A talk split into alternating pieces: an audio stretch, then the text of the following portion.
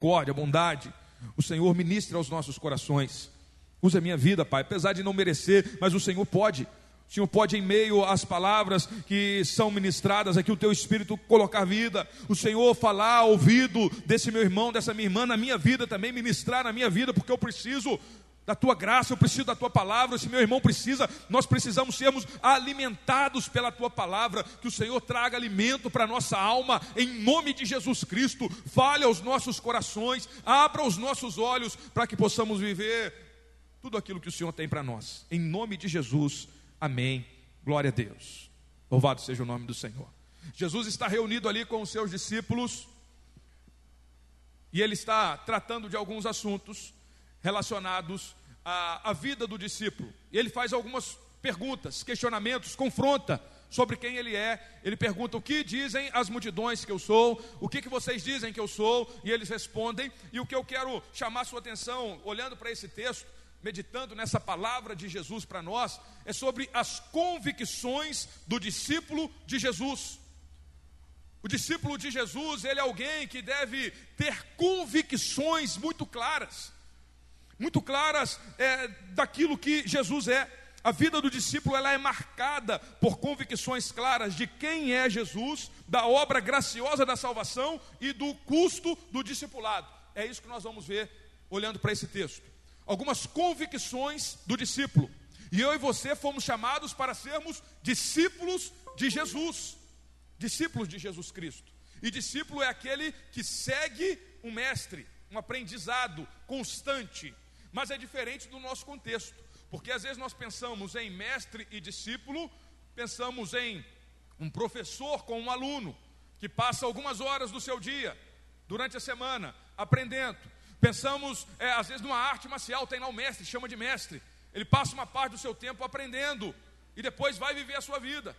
Em casa, os pais passam um tempo com os filhos transmitindo é, aprendizados, e eles passam até uma boa parte da sua vida junto, mas vão viver a sua vida. Agora aqui é diferente, a ideia de discípulo que Jesus trata com eles ali é uma ideia de um chamado para viver a vida do mestre não é para viver apenas um momento, não é para passar apenas alguns minutos, algumas horas de aprendizado, um curso que se faz. Não, a vida do discípulo é a vida do seguinte: eu abro mão de viver a minha vida para viver a vida do meu mestre. É assim que ele trata. Então, esse é o chamado do, do discípulo. Por isso que nós temos que avaliar esse chamado. Jesus confronta e pergunta: se alguém quiser ser meu discípulo, se alguém quiser me acompanhar, se alguém quiser me seguir, é desse jeito. Não é do seu jeito não é um aprendizado e eu trago para a minha vida para viver do meu jeito, não, é uma entrega total de vida. E muitas vezes nós tratamos é, a vida cristã como um acompanhar de Jesus, um apenas seguir de longe e interessado naquilo que Jesus está por oferecer. Porque nós não desenvolvemos convicções que o discípulo deve desenvolver. Um discípulo é chamado a desenvolver, a ter convicção. O que é convicção? Uma certeza muito clara de algo a certeza de quem é Jesus, a certeza daquilo que Jesus fez por mim e a certeza de que Ele me chamou para viver como um discípulo. E o que, que envolve ser discípulo de Jesus? Essas convicções precisam estar claras na sua mente e fazer arder no seu coração e no meu, porque muitas vezes nós desenvolvemos convicções de várias coisas. Convicções políticas, ah, eu sou desse jeito, eu, meu, meu, posicionamento político é esse, e não tem nada, não tem problema nenhum, nós desenvolvemos convicções mas nós desprezamos as grandes convicções que o discípulo deve ter. Convicções políticas, convicções profissionais. Ah, eu sei que é assim, eu sei que funciona desse jeito. O adolescente vai crescendo ali, ele está cheio de convicção, cheio de, de coisa. Eu sei, agora eu sei que a vida funciona desse jeito, eu vou fazer assim, eu vou agir desse jeito. E o jovem às vezes na sua inexperiência, eu me incluo nisso aí também, nós pensamos que sabemos das coisas, nós pensamos que temos convicções de como a vida funciona e vamos querendo viver do nosso jeito.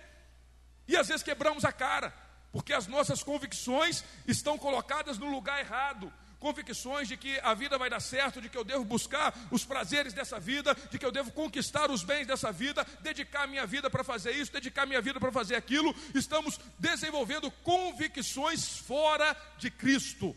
Mas o Senhor nos chamou para estarmos convictos de quem Ele é e vivermos como discípulo dele. Como estão as suas convicções? Durante um tempo da minha vida, eu criado no Evangelho, e às vezes as pessoas estão assim. Ouvem-se falar de Jesus, mas não têm convicção de quem Ele é. Fui levado, criado na igreja, minha avó, minha mãe, e ouvia, e a semente que certamente estava eh, sendo semeada e produzindo fruto na minha vida. Mas durante um bom tempo eu caminhei como uma multidão. E aí você olha para esse texto aqui, quando você olha os versículos anteriores, pastor Ângelo é, certamente pregou pela manhã aqui, o que, que tem nos versículos anteriores? A multiplicação dos pães e dos peixes, não é isso daí? E aí você olha, ali tem uma multidão, uma multidão que ouve falar de Jesus, uma multidão que ouve até Jesus falar, uma multidão que desfruta daquilo que Jesus faz, de benefício, multiplica os pães, são alimentados, o milagre acontece, mas nessa multidão, nem todos ali, ou, ou, principalmente a maioria, a maioria não quer assumir o compromisso de ser um discípulo, e durante um bom tempo da minha vida, eu caminhei dessa forma, eu ouvia falar de Jesus, eu desfrutava de algumas bênçãos de Jesus, tive apendicite, fui curado, não precisei é, ser operado, Milagrosamente o milagre aconteceu na minha vida, mas aí a adolescência fui caminhando e querendo viver do meu jeito. Às vezes eu ouvia, às vezes eu ia na igreja, ouvia uma palavra, mas queria levar a vida do meu jeito, satisfazer as minhas vontades, satisfazer os meus desejos, ter, ter prazer momentâneo na vida, com as, aquilo que a vida oferecia. E o que, que, o que, que isso implica? Em uma ilusão, uma ilusão que leva à morte, à morte eterna.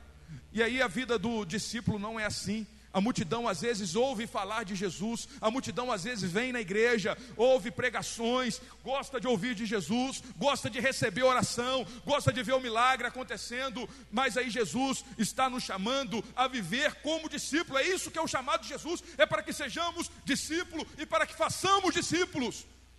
Não é para ter inúmeros seguidores apenas que estão seguindo de longe, sem saber de fato quem Ele é e o que implica a vida cristã. Jesus trouxe você aqui, me trouxe aqui para este lugar, para que possamos viver como discípulos de Jesus Cristo, e isso é, muda completamente a nossa vida, meu irmão. E eu vivia dessa forma, vivia ilusão, adolescência, sair, beber, fazer isso, fazer aquilo, curtir, é, ter momentos de prazeres, pensando que essa era a minha vida, e de vez em quando ouvia de Jesus, ah, você já ouviu falar de Jesus? Se me perguntasse, já ouvi falar de Jesus. Você crê em Jesus? Eu falava, eu creio em Jesus. Mas você vive como um discípulo de Jesus? Se Jesus me confrontasse como ele está confrontando a mim e você, quem você diz que eu sou? O que eu sou para você? Como eu impacto a sua vida, como eu mudo a sua vida, como eu transformo a sua vida. Jesus não estava transformando em nada. Eu desfrutava de algumas bênçãos e às vezes passava um aperto e pedia oração. Aí fui servir o exército, não tinha terminado o ensino médio, não tinha perspectiva profissional, trabalhar. Aí foi terminando e saindo com os colegas, foi terminando o ano, tinha uma. Eu sabia que a possibilidade de enganjar, ficar no exército um tempo seria algo bom para mim, mas seria muito difícil. Aí eu comecei a pedir oração. Falei, ó, oh, minha mãe, pede, pede oração, pede oração lá na igreja lá para Deus abençoar, porque se eu sair daqui, o que, que eu vou fazer? Não vai ser difícil arrumar emprego, não terminei de estudar, se eu conseguir ficar vai ser bom. E aí comecei a pedir oração. E muitas vezes nós. Aí comecei, aí vim na igreja, me convidaram para vir aqui nessa igreja também. Às vezes ia na outra igreja e começava a ouvir. E aí o que, que Jesus fez? Deus me abençoou.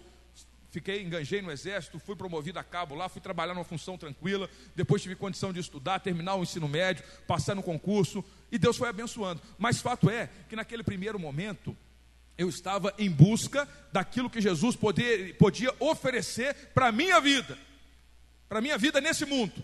Então a finalidade de me aproximar de Jesus era os interesses para que eu me desse bem nesse mundo. E muitas vezes nós estamos assim.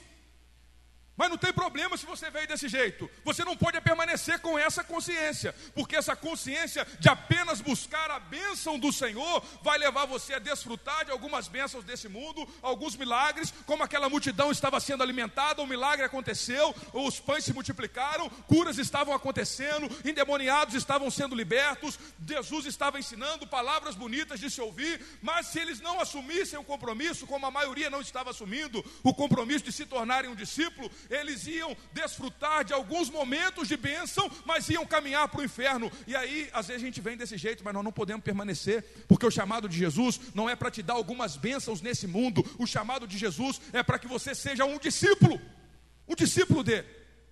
E discípulo ele tem convicções muito claras. sobre quem é Jesus, sobre aquilo que Jesus fez por ele e o que Jesus espera de um discípulo, como nós devemos viver. E aí eu estava caminhando, Deus abençoou, e aí chegou um determinado momento, algumas mensagens, pregações, o Espírito Santo começou a me confrontar. E aí, o que, que você quer da vida? Tome uma decisão. Tome uma decisão. Ou você segue e se torna um discípulo, ou você vive a sua vida do seu jeito. Diante da bênção e das graças do Senhor, o Espírito Santo foi abrindo os meus olhos e me confrontando para assumir um compromisso de vida e me entregar por inteiro. E Ele faz isso com você, Ele faz isso, continua fazendo isso comigo. Sempre sendo confrontado. Você é um discípulo ou você não é? Você quer viver apenas como um seguidor de igreja? Viver a ilusão de uma religião? Parecer que está no caminho certo, mas não está vivendo como um discípulo. E aí nós vamos ver algumas características, algumas convicções que o discípulo ele desenvolve na sua vida. Então nós olhamos aqui esse povo, o que, que eles estavam fazendo? Logo depois da sequência né, de um milagre que uma multidão estava é, é, participando, Jesus ele vai orar. É interessante que os versículos que nós lemos, se você é, deixa aí aberta a sua Bíblia para a gente ir acompanhando, ó. versículo 18, diz que certa vez Jesus estava o quê? Orando em particular e com ele estavam os seus discípulos. Então ele lhes perguntou: Quem as multidões dizem que eu sou? O confronto de Jesus ali, ele está perguntando sobre as multidões. Os discípulos estavam perto de Jesus estavam em oração junto com Jesus, estavam em comunhão com Jesus. E aí Jesus pergunta para ele: Quem as multidões dizem que eu sou? Então as pessoas têm noção de Jesus.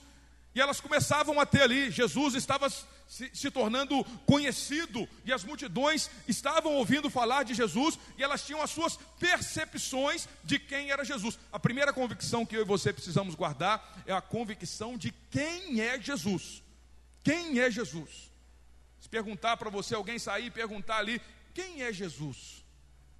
E aí nós precisamos ter essa convicção no nosso coração, e nós vamos ver algumas coisas aqui. Quem é Jesus? Porque as multidões, as multidões estavam perdidas em relação a essa convicção. Eles poderiam ter inúmeras outras convicções, convicções religiosas, partidos religiosos que eles tinham lá, os fariseus, e isso e aquilo, é, a política nacional, o que eles faziam, a forma que eles trabalhavam, eles tinham as suas convicções, mas em relação a Jesus, eles estavam perdidos, eles não sabiam quem era Jesus. Quando pergunta-se para os seus discípulos, eles perguntam, eles respondem: alguns dizem que é Elias, ou João Batista, ou um dos profetas que ressuscitou. O que, isso significa? Eles pensam até assim: Jesus é alguém importante, mas nós não sabemos definir de fato quem ele é. Nós não sabemos. E aí muda, impacta tudo, porque não saber quem é Jesus implica na ausência de uma vida de discipulado verdadeira e genuína. Porque aquelas pessoas não estavam seguindo a Cristo, não, não sabiam eles estavam acompanhando, projetavam em Jesus alguma espera, algo bom que ele poderia fazer, mas não reconheciam quem ele era de fato. Isso muda tudo na vida do discípulo, porque nós vivemos nesse mundo, discípulos de Jesus estão vivendo no meio das multidões, e as multidões às vezes até falam coisas boas de Jesus, às vezes projetam coisas boas sobre Jesus, atribuem a importância a Jesus, um grande profeta, um grande mestre, falam ah, os seus ensinamentos, as palavras de Jesus, expõem é, palavras de Jesus, versículos bíblicos, mas a multidão que não é discípula está perdida, eles não sabem de fato quem é Jesus ainda que possam esperar coisas boas, ainda que possam projetar coisas boas sobre Jesus, é um bom homem, foi um bom mestre, foi alguém que trouxe bons ensinos, foi alguém que fez milagres, é um curandeiro, é alguém que está abençoando, é alguém que vai fazer um milagre na minha vida, que vai abrir uma porta. Esse Jesus é aquele que vai resolver os meus problemas. Às vezes está perdido. E ouve falar de Jesus aqui, ouve falar de Jesus ali. As religiões diversas, a grande maioria das religiões, que nós convivemos fora do cristianismo, atribui importância a Jesus. Se você pergunta para um muçulmano, muçulmano, sobre Jesus, ele vai reconhecer a importância de Jesus, um grande profeta. Foi um grande profeta, mas estão perdidos. Os espíritas e tantas outras religiões, se você for procurar, as pessoas atribuem importância a Jesus. Mas um diz que Jesus é uma coisa, outro diz que Jesus é outra, são as multidões. E aí Jesus se dirige então para os seus discípulos: Olha, as multidões estão perdidas, elas não sabem quem eu sou. Mas e vocês? O que, que vocês dizem que eu sou? Vocês estão andando comigo, vocês estão vivendo a minha vida, vocês estão me acompanhando, vocês estão me seguindo, vocês estão, vocês abriram mão diante do chamado que eu fiz para vocês para me seguir, e vocês estão me seguindo. O que que vocês dizem que eu sou? E aí Pedro, ele responde em nome daquele grupo de discípulos: Tu és o Cristo de Deus. Isso implica muita coisa. Essas poucas palavras trazem profundas verdades para a nossa vida e convicções que precisam encher o nosso coração e fazer arder a nossa vida sobre quem é Jesus, meu irmão. O discípulo, ele não pode ter dúvida, e não é apenas um conhecimento teórico, doutrinário, de estudar teologia, é um conhecimento de vida. Porque o que, que eles estavam fazendo? Eles estavam junto com Jesus, e o que, que Jesus estava fazendo? Versículo 18. Dá uma olhada aí na sua Bíblia aí. Estava orando, oração. E Mateus, quando relata esse episódio, ele diz claramente que as palavras ali de Pedro foi revelada pelo Espírito Santo. Então, o saber, essa convicção de quem é Jesus, é fruto de um relacionamento com Jesus Cristo, um relacionamento com Deus, vida de oração e revelação graciosa do Senhor. Às vezes tem pessoas que vão ouvir, vão ouvir, vão ouvir palavra, palavra, pregação de quem é Jesus, e isso não vai mudar em nada a vida dela, não vai fazer arder o coração, porque elas estão perdidas, estão longe de Deus, estão com os olhos fechados, e o Espírito Santo é que está abrindo os meus olhos e os seus, para que a gente possa entender quem é Jesus e como isso muda a nossa vida. Um discípulo, ele tem convicção de quem é Jesus. Jesus é o Cristo de Deus e isso muda tudo. Ele não é apenas mais um profeta que se levantou, ele não é apenas mais um mestre que traz alguns ensinamentos bons, apesar dele ser mestre, apesar dele ser profeta, ele não é apenas mais um rei que está se levantando, ele não é apenas mais é, alguém que está fazendo alguns milagres, não. Ele é o ungido de Deus. A palavra Cristo significa ungido, Messias. Aquele que veio trazer salvação e libertação, Ele é o Senhor, Ele é o Filho de Deus, Ele é o Deus vivo, Deus eterno que criou todas as coisas. E por que, que isso muda, meu irmão? Quando nós reconhecemos quem é Jesus, quando nós temos essa convicção, nós nos dobramos, nos curvamos diante dEle e reconhecemos que Ele é o Senhor. Pedro está dizendo: Tu és o Cristo, o Cristo de Deus. Tu és o ungido, tu és o Messias. E quando ele diz de Deus, ele é o cumprimento da promessa de Deus, porque Deus havia prometido salvação para o seu povo. Ele está diante do Senhor que trouxe salvação. Então, quem é Jesus? Jesus Cristo é o Senhor da glória. Isso precisa não, não tem que ser apenas um conhecimento que está na sua mente. Ah, você ouviu e você sabe responder. Não precisa ser algo que está ardendo no seu coração. Eu sei que esse Jesus que é apresentado nas Escrituras, esse Jesus que está aqui neste lugar, esse Jesus que é real, apesar de nós não vermos com os olhos carnais, esse, esse Jesus que de fato morreu na cruz em meu lugar, ressuscitou, está vivo, reinando, vai voltar para me buscar. Esse Jesus é real e ele é o Senhor da glória, é Deus conosco. E Pedro está ali diante do Senhor da glória, atribuindo ele, reconhecendo o senhorio de Jesus Cristo e declarando: Tu és o Senhor da minha vida. Isso muda porque a multidão, ela se achega perto de Jesus, alguém que pode fazer coisas boas, não reconhece que ele é o Senhor, o Rei da glória, o Senhor dos senhores, o Rei dos reis, e pega apenas alguns benefícios. O interesse, o interesse em receber algumas bênçãos. Mas o discípulo muda tudo porque ele está diante do Senhor dos Senhores, o Criador de todas as coisas. Então, ele não está mais interessado em apenas pegar algumas coisas para viver a vida dele do seu jeito. Não, ele está se entregando por completo ao Senhor da sua vida. Jesus Cristo é o Senhor. E o chamado dele é para que eu e você nos entreguemos a Ele. Ele é ungido de Deus, ele é a promessa de Deus, é o cumprimento da promessa, é o Cristo de Deus, é o Filho de Deus, é Deus vivo. Tem religiões que atribuem, as várias religiões atribuem a importância a Jesus, mas negam a sua divindade. Outras negam a sua plena humanidade. E nós sabemos que Jesus é plenamente Deus e plenamente homem. Como que isso acontece? A gente vai passar, às vezes, fazendo é, um curso anos e anos e não vamos compreender perfeitamente. Mas fato é que as Escrituras demonstram claramente que Jesus é o Filho de Deus, sempre existiu, o eterno Deus, Criador de todas as coisas, que se fez homem e a sua natureza humana foi perfeita para nos salvar. Foi perfeita para nos salvar. Então, quem é Jesus, meu irmão? Primeira convicção que eu e você devemos guardar: Jesus é o Senhor e nós devemos nos dobrar diante dele, nos curvar e reconhecer o senhorio dele. Segunda convicção: é a convicção da obra graciosa da salvação, a convicção do Evangelho, da boa notícia.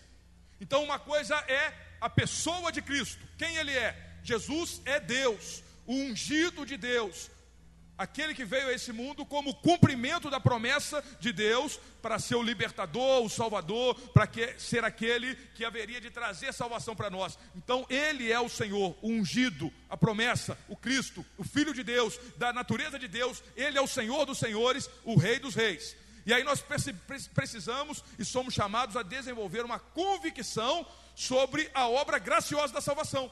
É aquilo que Jesus fez.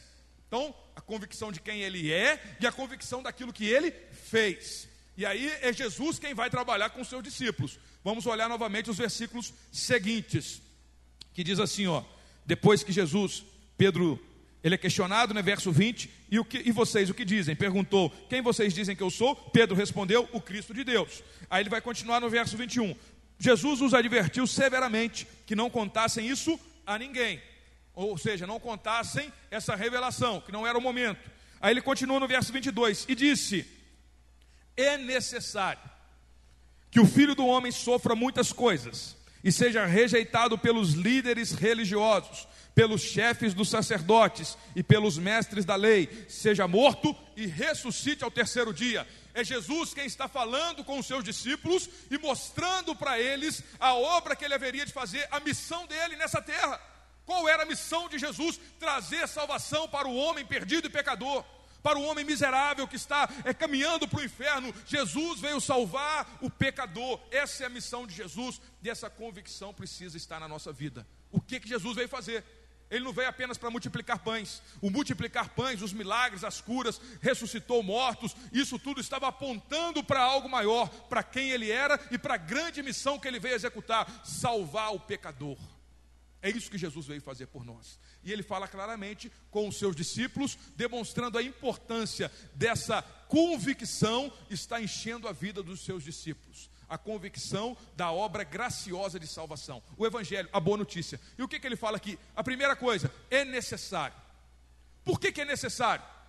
É necessário que ele passasse por esse sofrimento, que ele enfrentasse a cruz, que ele fosse traído, rejeitado, humilhado, sofresse tudo que ele sofreu é necessário. Ele começa dizendo: Isso é necessário, isso não foi aleatório. Ah, vai ser bonito, isso é uma história bonita de ser contada. Vamos fazer desse jeito. E Deus lá conversando: Ah, vamos fazer algo bonito para as pessoas ficarem contando. Não, é uma necessidade. E essa necessidade não é de Deus, é uma necessidade nossa. Deus nos amou de tal forma que enviou o seu único filho, Jesus Cristo, para morrer na cruz em nosso lugar. E por que, que isso é necessário? Aí a gente tem que ver a história a história é, desse plano de salvação, que começa lá na criação. Deus, ele criou o homem, a sua imagem e semelhança, criou o homem para viver em comunhão com ele, para adorar. O objetivo de Deus era desfrutar de um relacionamento íntimo, próximo, e o homem conviver com Deus, adorar a Deus, passear no jardim, desfrutar de paz, felicidade, alegria, plena na presença do seu Criador, ter comunhão com o seu Criador, adorar o seu Criador e viver para Ele. Aí Jesus cria e estabelece a forma que o homem deveria viver e traz apenas uma árvore que o homem não deveria comer daquele fruto. E a gente sabe da história do pecado. Vem a serpente, induz a, a, a Eva e ali ela também, Adão, e ambos comem do fruto que não era para comer. E ali eles pecam Pecado é errar o alvo. O alvo da vida da criação deles era adorar e viver em plena comunhão e obediência ao Senhor. Eles tinham todo o jardim para desfrutar, mas foram induzidos e cederam à tentação e erraram o seu alvo, pecaram contra Deus. E o pecado ali, ele vem contaminando toda a humanidade e chega até nós. Diz a Bíblia que nós somos gerados no pecado. O pecado faz parte da natureza humana desde que Adão e Eva pecaram.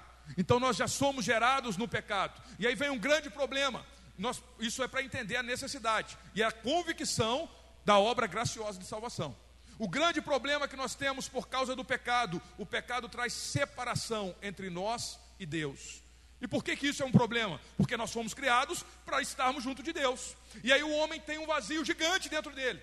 E busca preencher esse vazio. Ele não encontra Deus, ele busca encontrar Deus e não consegue, ele vai tentando preencher esse vazio com as coisas desse mundo, buscando satisfazer os seus prazeres, buscar felicidade nas coisas desse mundo e não encontra. Buscar é, as conquistas materiais e não encontra, não preenche esse vazio, buscar o caminho da salvação por si próprio, pelos seus méritos, e também não encontra. E aí a pessoa vive perdida, sem Deus, longe de Deus, aí não tem paz. Passa por alguns momentos de paz, mas perde, porque não tem a convicção e a fé na obra salvadora de Jesus Cristo. Porque às vezes ela está procurando. Em alguns momentos, o que, é que acontece? A pessoa vai procurar a felicidade nesse mundo, coisas desse mundo, e aí se embriaga, é, prostituição, é, sexos, a, do jeito que a pessoa quiser, da vontade que vier, jogos, é, fama e tantas outras coisas, bebedices, e sair, curtir, e ter o aplauso das pessoas, o reconhecimento das pessoas, e vão procurando diversas formas de satisfação do seu ego, ou seja, preencher esse vazio que a alma tem, e a alma de todo ser humano tem, a minha tem e a sua tem. E às vezes a pessoa busca dessa forma. Em alguns momentos ela cai em si e fala assim: Poxa vida, essa vida está me trazendo muito problema, essa vida está me trazendo muito problema. E às vezes ela vai para um outro oposto, sem desenvolver a convicção que o discípulo deve desenvolver. Qual que é?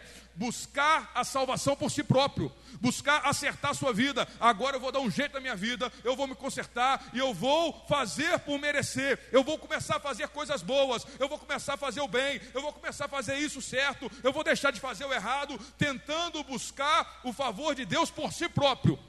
Também é um caminho de ilusão e não é um caminho do discipulado cristão, o caminho do mérito pessoal, da justiça pessoal, porque os nossos atos de justiça, os nossos atos de bondade são considerados como trapos de imundícia diante da santidade de Deus. Porque o nosso Deus é plenamente santo e nada daquilo que você faz de bom vai fazer você merecedor da bondade de Deus. Porque nós somos pecadores. E às vezes a gente trata o pecado como algo pequeno, como é, um, um, uma infração de trânsito que a gente comete, vai lá e paga uma multa e está resolvido. O pecado não é assim. Pode ser um pensamento, um pensamento imoral, um pensamento é, desejoso de mal, desejando mal de alguém, iroso um pensamento, uma palavra, uma fofoca, uma maledicência. Pode ser coisas que para a sociedade é pequena e não traz tantos males para a sociedade, ou pode ser coisas que para a sociedade são consideradas é, graves, é, matar, estuprar alguém, fazer maldades que a sociedade em si já condena, independente do que seja. Se seja algo aceitável, como muitos dos pecados hoje são, mentira, o adultério, as pessoas estão aceitando isso normalmente, mas Deus continua sendo o mesmo Deus, santo, santo e santo, e independente se a sociedade aceita ou não, Deus continua sendo santo, e Ele não compactua com o pecado, e não tem jeito de você chegar a Deus, e não tem nada do que você faça que vai merecer a bondade de Deus, nem eu.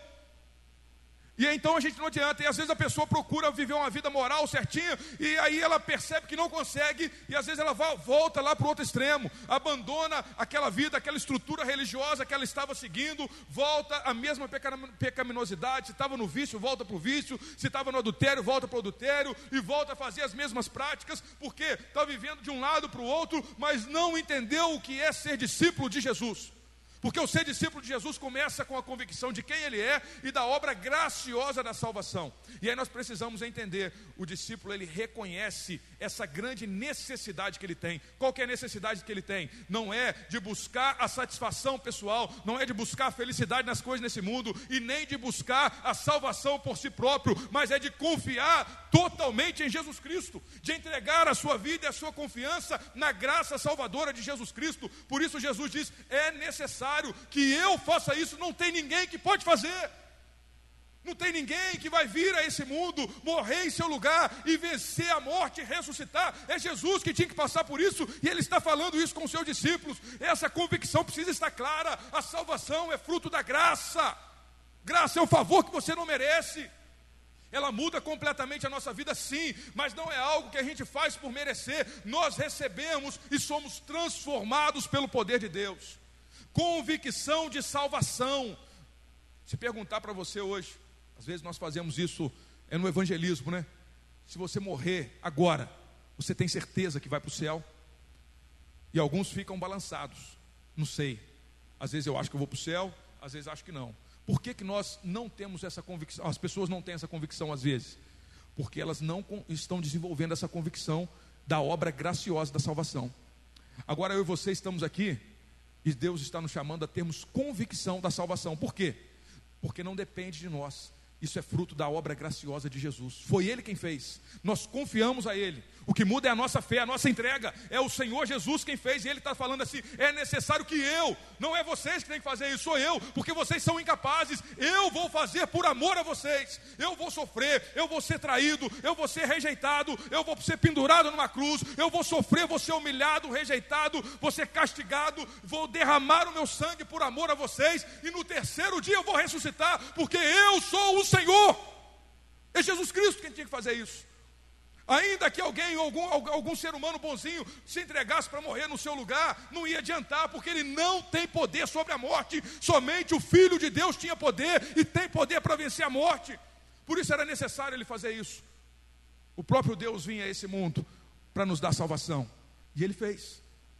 Então o discípulo, convicção de um discípulo, a convicção da missão de Jesus e essa missão foi cumprida. Jesus, quando ele está lá morrendo em nosso lugar, nos substituindo em, no, naquela cruz, ele declara: está consumado. O que tinha que ser feito já foi feito. O preço que tinha que ser pago para você receber a salvação já foi pago. Os seus pecados estão perdoados, pecados do início ao fim da sua vida. Não importa se causou muito dano na sociedade, se não causou dano nenhum, se as pessoas te condenam, se as pessoas vão te rejeitar, não importa. Eu te amo ao ponto de morrer no seu lugar, dar a minha vida por ti, para que todo o seu pecado seja perdoado e você seja reconciliado com Deus, e você tenha novamente a restauração da presença de Deus na sua vida, e esse vazio que todo ser humano tem, seja preenchido pela presença do Senhor graciosamente. E Jesus está tratando com seus discípulos. Vocês precisam ter isso muito certo, e essa mensagem precisa arder no seu coração não pode ser apenas um conhecimento de algumas aulas de discipulado ou pré-batismo que você faz, precisa ser algo que está alimentando a sua vida, é vida com Deus. O discípulo, ele não foi chamado para aprender algumas coisas teóricas ou algumas práticas com Jesus, ele foi chamado para viver a vida de Jesus. É abrir mão da sua vida para viver a vida de Jesus, é vida completa. E aí vem a terceira convicção que eu gostaria que você guardasse no seu coração: é a convicção da exigência de um custo para ser discípulo de Cristo. A salvação, ela vem de graça. Mas diante dessa boa notícia, o evangelho de que Jesus morreu na cruz para nos dar salvação, ele nos confronta e ele mostra o que que significa ser um discípulo. E o que, que significa ser um discípulo? Qual é a exigência de um discípulo? Ele exige nada mais, nada menos que toda a sua vida. Toda a sua vida. Ou é tudo, ou é nada. Ele é radical. Jesus não, não, não está aqui oferecendo nem disposto a negociar ah, me dá um pouquinho aqui da sua vida, me dá um pouco do seu tempo, me dá um pouco dos seus talentos, me dá um pouco do seu dinheiro. Não, ou você dá tudo a ele, ou você não dá nada, ou, ou então vai viver na ilusão, achando que pode negociar essa vida com Deus, ou entrega totalmente a sua vida a Jesus. Isso é que ele está falando com os seus discípulos. Entenda, tenha convicção do que é ser discípulo, ou então saia dessa ilusão chamada religiosidade. Porque não adianta ficar vindo na igreja toda semana, mas vivendo a ilusão não quer viver como um discípulo. O discípulo, ele vive para Jesus e somente para Jesus Cristo. Ele nos confronta. Verso 23, ele diz assim: ó, Jesus dizia a todos: Se alguém quiser acompanhar-me, negue-se a si mesmo. Observe, quando ele questiona primeiro sobre quem ele é, ele está com os seus discípulos em oração. O momento de oração, ele junto com os seus discípulos. E eles perguntam e tem aquela conversa, ele traz essa palavra de ensino sobre a obra da salvação que ele estava por fazer, a missão que ele veio fazer. Agora ele está diante de toda a multidão novamente. E ele se dirige para a multidão e pergunta: a oferta da salvação, o chamado para o discipulado está aberto para mim, para você, para todos nós, mas ele é condicional. Ele tem uma exigência. Ele a graça a graça não é, a graça salvadora, ela não está em oposição a exigência do discipulado, pelo contrário, a graça salvadora nos impulsiona, quando os nossos olhos são abertos para o Evangelho, ele nos impulsiona a vivermos com alegria tudo aquilo que é exigido de um discípulo. Não é algo mais imposto e pesado, mas é algo que de coração nós nos alegramos a nos entregar a Cristo. E o que, que ele diz? Se alguém quiser, a oferta está para todos. Todos estão aqui sendo chamados para ser discípulo, mas ele está falando: se alguém quiser, se alguém quiser. Ele não está, Jesus não está preocupado em ter milhões de seguidores. Tinha lá uma multidão. Ele não estava ali querendo agradar a multidão. Ele tinha mostrado, ele multiplicou os pães, os peixes, ele alimentou e agora ele está diante da multidão. Olha, se alguém quiser me seguir, se alguém quiser ser meu discípulo, se alguém quiser me acompanhar, se alguém quiser viver a minha vida, é desse jeito, é do meu jeito, não é do seu jeito. Avalie aí se você quer. Quando Jesus, é, numa outra descrição do Evangelho de Mateus, ele vai usar a ilustração, vai usar uma parábola sobre um construtor que vai construir uma grande torre. E ele avalia, antes de construir aquela torre, se ele vai ter condições de terminá-la. Porque se ele não tiver condições de terminar aquela torre, ele nem começa aquele empreendimento. E ele faz uma outra ilustração, ele fala assim, igual um rei que sai para a guerra. Ele avalia se ele tem condições com o exército dele de combater o exército inimigo, que às vezes tem mais soldados, porque se ele não tiver condições, se na avaliação dele ele não tiver condições, nem para a guerra ele vai, ele vai pedir um tratado de paz, ele vai se entregar, ele não vai sair para a guerra, porque a pessoa usa da sabedoria para avaliar o custo daquilo que ela está se dispondo a fazer, e ele está falando isso relacionado ao discipulado. Você está sendo chamado para ser um discípulo de Jesus, mas avalia porque é exigido um compromisso. Avalia, porque é exigido entrega de vida, é entrega total. Avalia isso, é avaliar.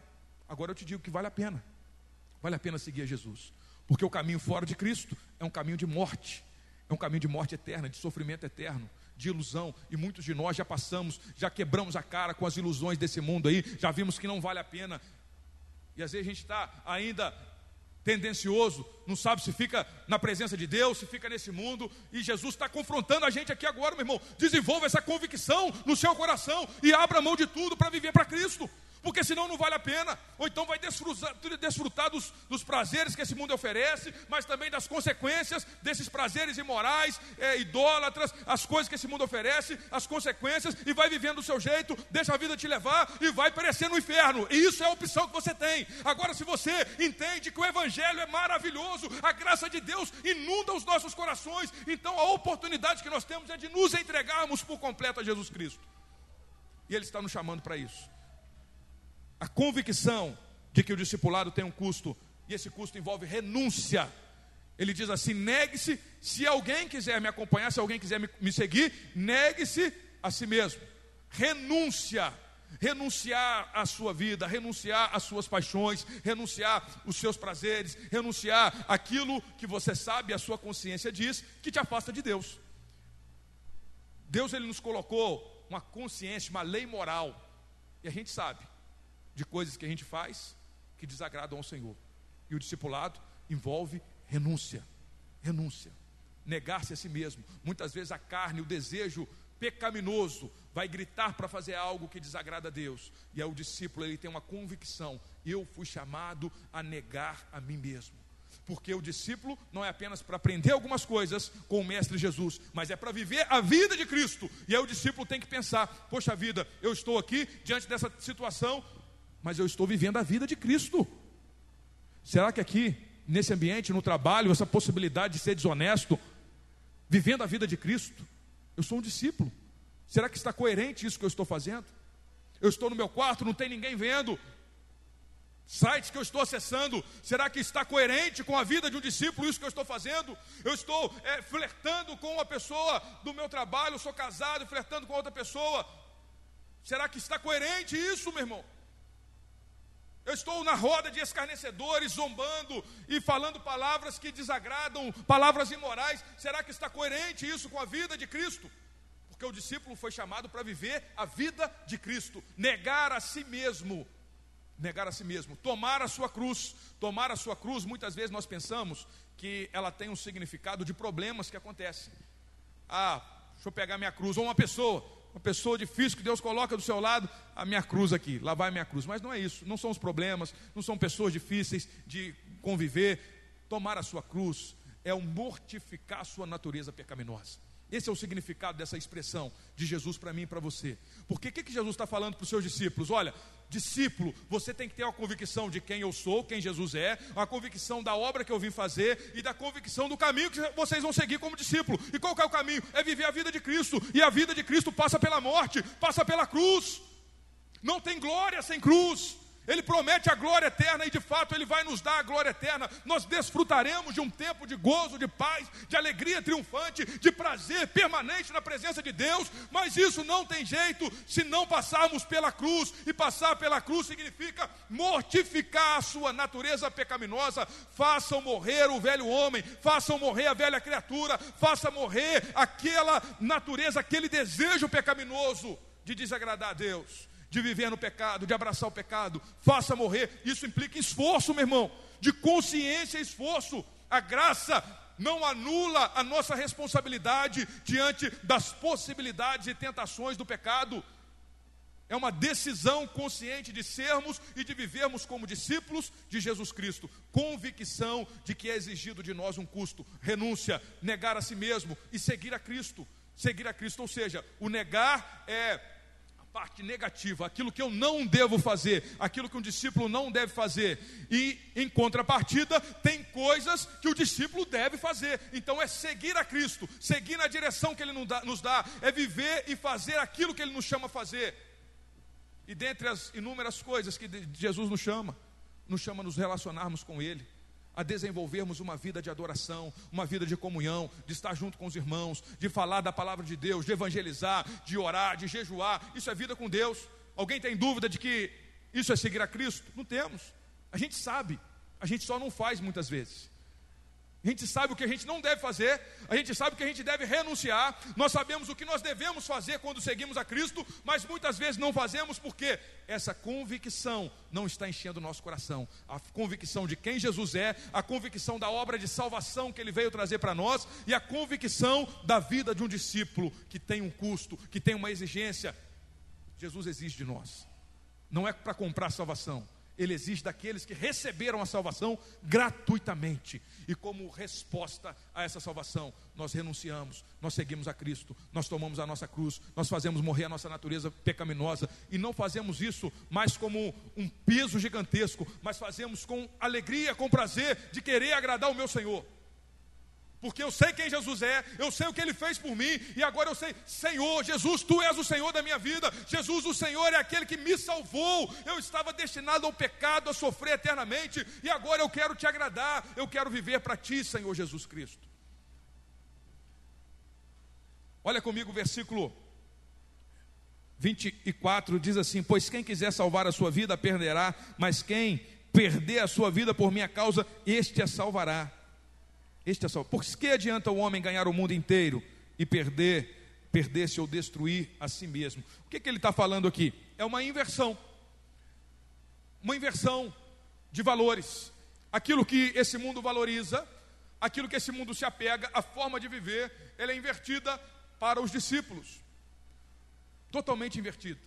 E ele está falando com a multidão: olha, se vocês quiserem ganhar a sua vida, e às vezes vocês estão aqui por causa do pão que vocês comeram, das multiplicações, das curas que vocês viram, que receberam, e vocês estão querendo preservar a sua vida, querendo os benefícios para preservar a sua vida, vocês vão perder. Mas aquele que abrir mão da sua vida, aquele que entregar a sua vida, aquele que não reter a sua vida, ele vai ganhar, porque ele está entregando ao Senhor da vida. É invertido.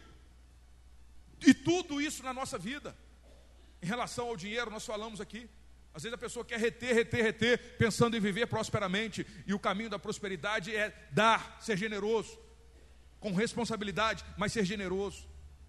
O caminho da vida é entregar a vida e não querer reter a sua vida, entregar ao Senhor, porque você a ganhará, entregar por completo, dedicar a sua vida a Deus. Então, essa inversão, e essa inversão implica em o desejo sincero de agradar ao Senhor da sua vida e não em ser popular, porque ele diz assim, ó, ele está diante de uma multidão fazendo esse questionamento e aí ele diz no próximo verso assim: se alguém se envergonhar, verso 26, se alguém se envergonhar de mim das minhas palavras, o filho do homem se envergonhará dele, quando vier na sua glória e na glória do Pai e dos santos anjos.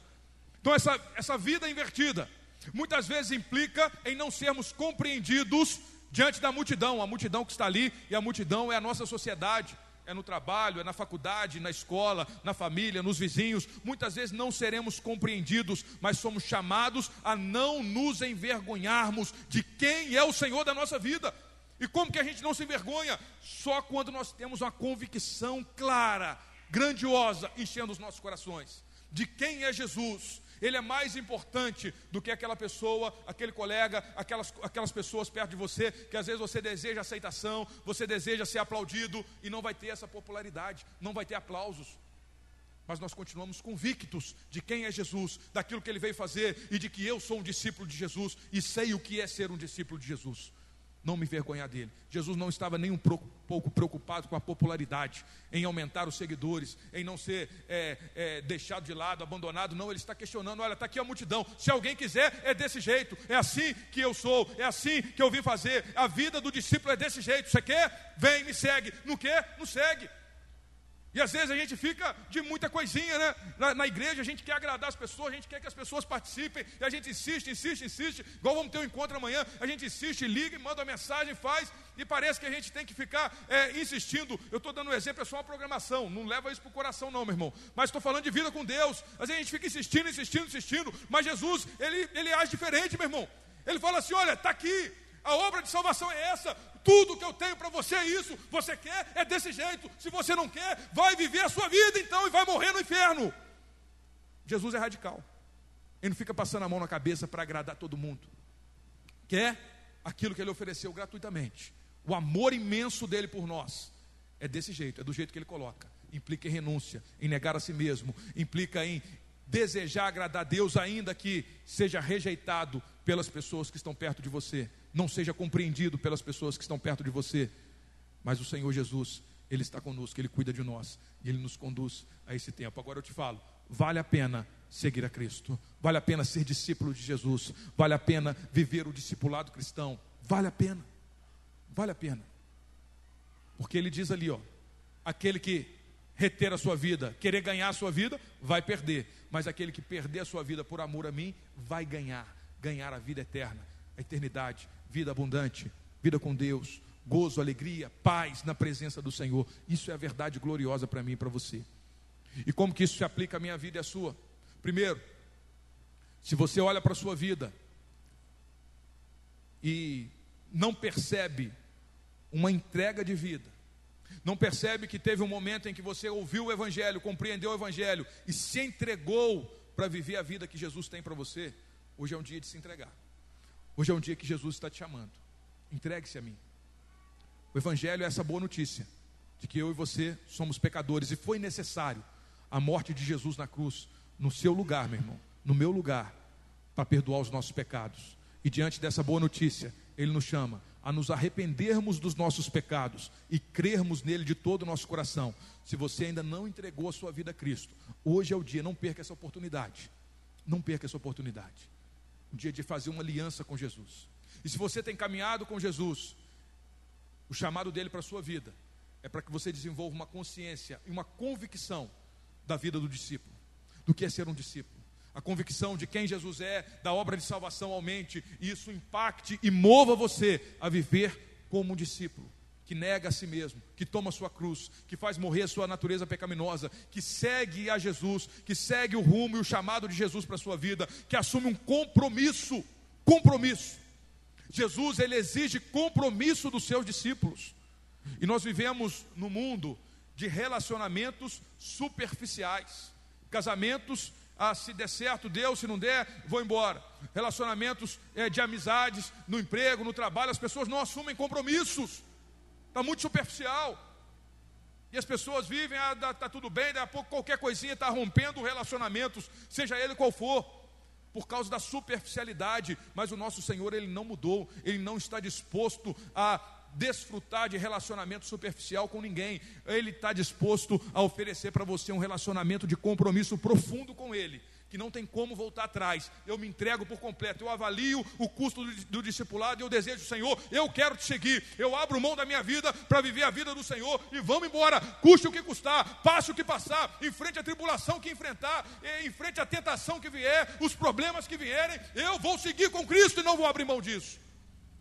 Esse é o chamado de Jesus para a sua vida. Se tem alguma coisa te balançando, se tem um pecado te sondando, se tem um pecado que você está abraçando, se arrependa.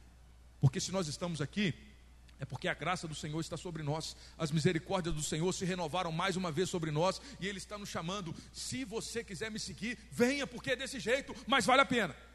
Se entregue por completo, porque vale a pena. Eu quero convidar você a ficar de pé, nós vamos orar. E se você, meu irmão, você que está aí no seu lugar, toda a igreja, agora nós vamos orar, feche os seus olhos. Se você tem ouvido o Evangelho, tem ouvido de Jesus, assim como eu estive muito tempo na minha vida, mas não assumiu um compromisso com Ele, hoje é dia. Eu gostaria que você colocasse a mão no seu coração, aí onde você está, e falasse com Jesus: Senhor, eu quero viver, não mais a minha vida, mas eu quero viver a vida do Senhor. Perdoa os meus pecados. Eu me arrependo, Senhor, e creio somente em Ti. Não creio nos meus méritos, mas eu creio que Jesus é o Senhor, Jesus é o Senhor e Jesus é tudo que eu preciso. Eu já tentei de várias formas, eu já busquei nesse mundo, eu já busquei na minha força, eu já busquei de várias formas, mas o Senhor é o único que pode perdoar os meus pecados, me reconciliar com Deus e me dar vida eterna, e eu quero essa vida eterna. Senhor, cela na vida do meu irmão, da minha irmã, essa vida que o Senhor tem para ele, em nome de Jesus Cristo, Pai.